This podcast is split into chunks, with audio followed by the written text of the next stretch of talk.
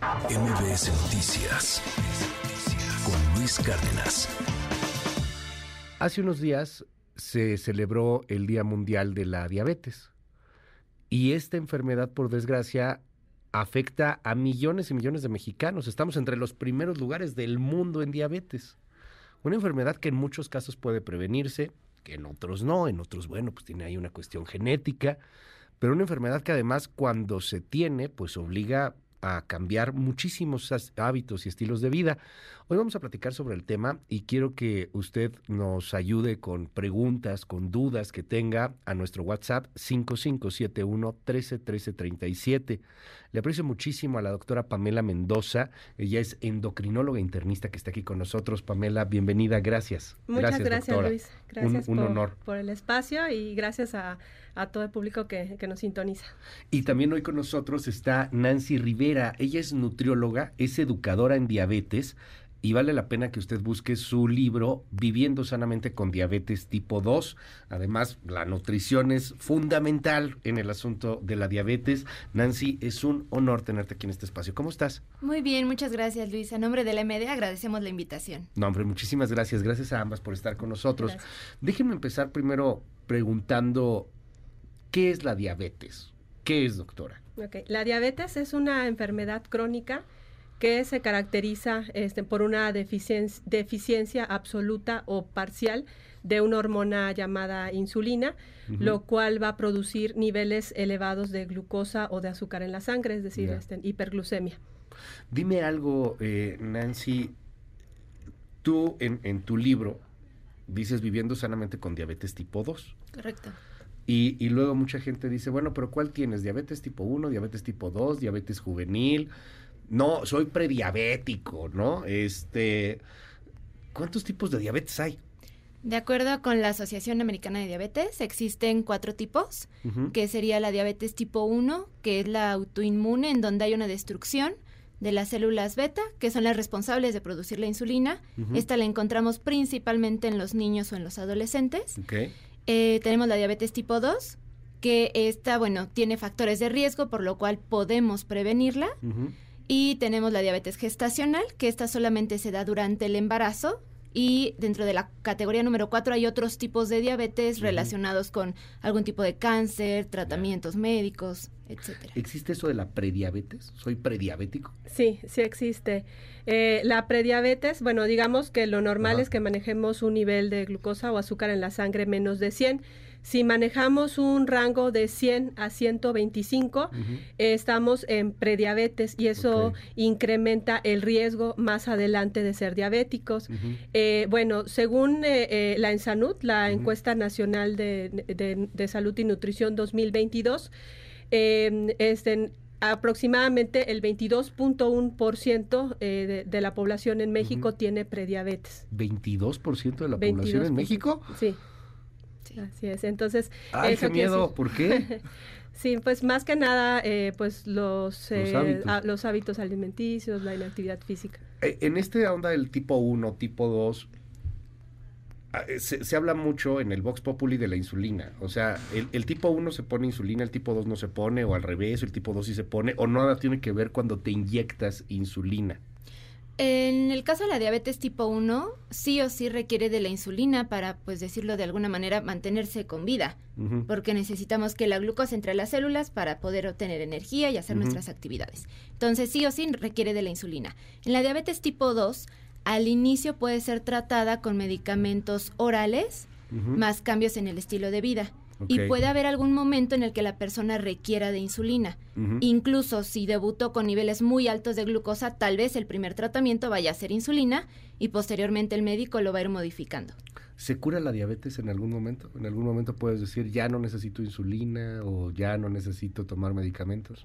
La diabetes se controla, o sea, no, se cura. se cura. O sea, incluso eh, a veces pudiera, eh, cuando hay una pérdida muy importante de peso, o sea, por ejemplo, pongamos un ejemplo, una cirugía bariátrica, puede llegar a una remisión e incluso pacientes que estaban eh, con insulina, este, en sí la pueden dejar de usar. pero no se cura. O sea, es importante entender que este, se, controla. es la diferencia, bueno, la prediabetes, eso sí es eh, prevenible, o sea, si, si en prediabetes cambiamos nuestros hábitos de alimentación, hacemos ejercicio, salimos de ese riesgo. Pero una vez que ya se diagnostica diabetes con un valor de glucosa más de 126, eh, ya es, es, el diagnóstico y se, y se controla. Ah, hoy, hoy es día de la gastronomía mexicana es algo muy curioso, ¿no? Que tengamos esta mesa hoy en el Día de la Gastronomía Mexicana. Claro. Y, hablábamos muy temprano de los papazules y la cochinita pibil y los 45.403 tipos de tacos que tenemos en este país, o sea, porque a algunos les decimos quesadillas, a los que otros les dicen tacos. Yo, yo siempre defenderé el soberano derecho chilango de que nuestra quesadilla no lleve queso. Pero la comida es fundamental para prevenir la diabetes y para si ya tienes diabetes, pues, pues cambiarla.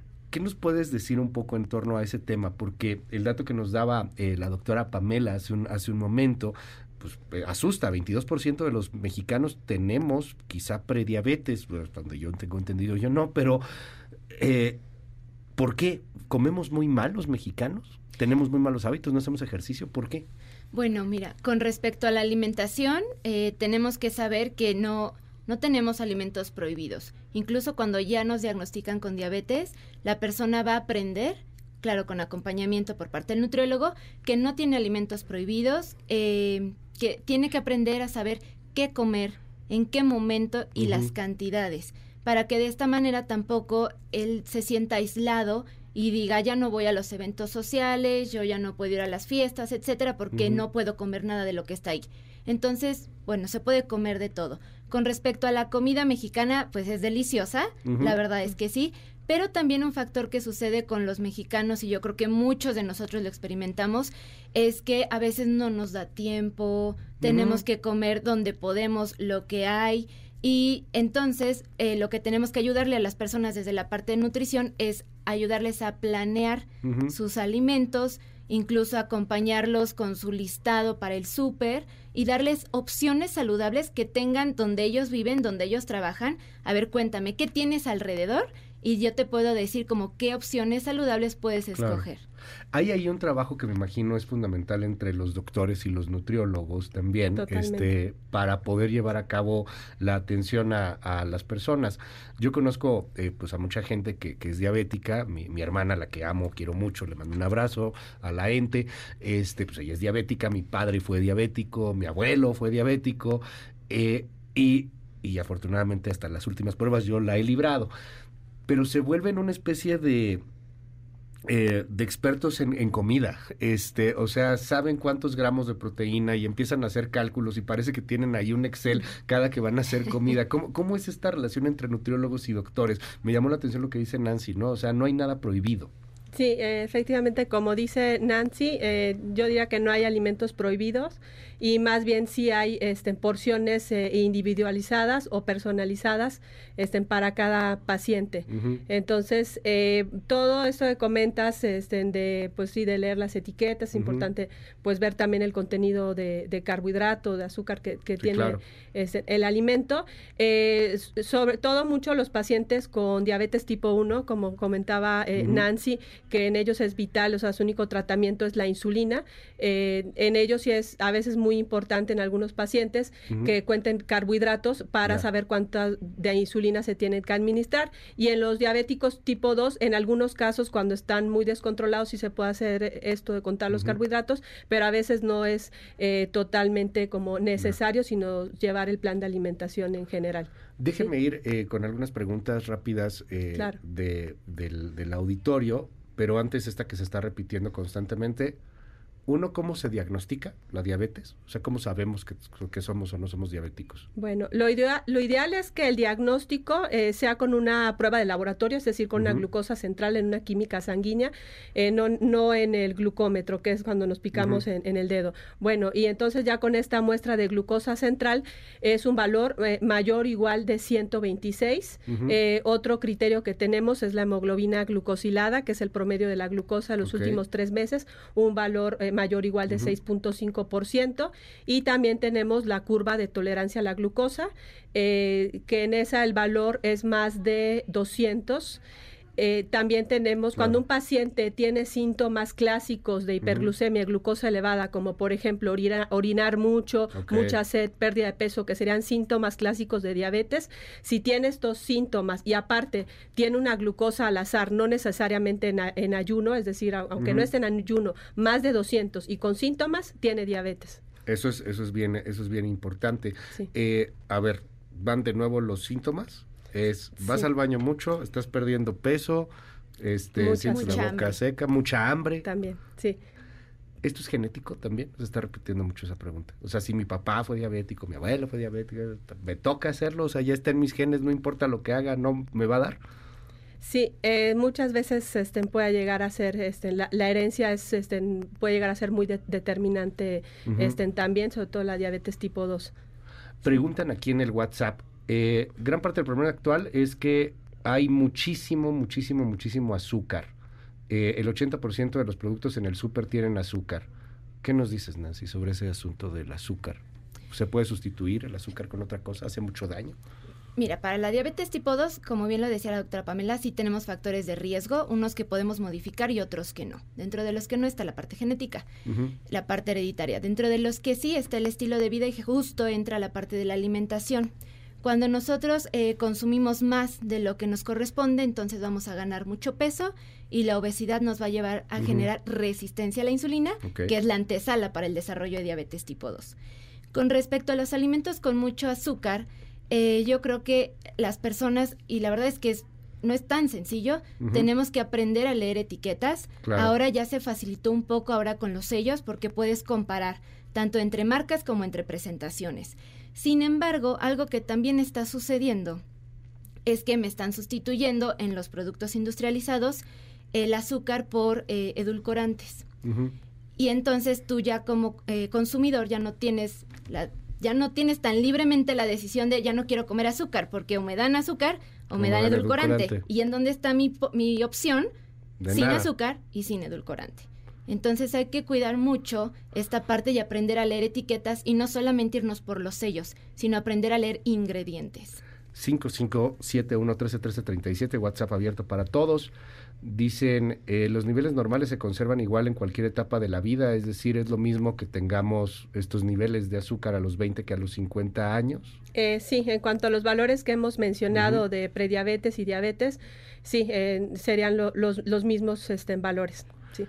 ¿Cómo afecta el alcohol a los temas de la diabetes, prediabetes? ¿Puede ser un factor? El alcohol es un factor de riesgo modificable para el desarrollo de diabetes tipo 2.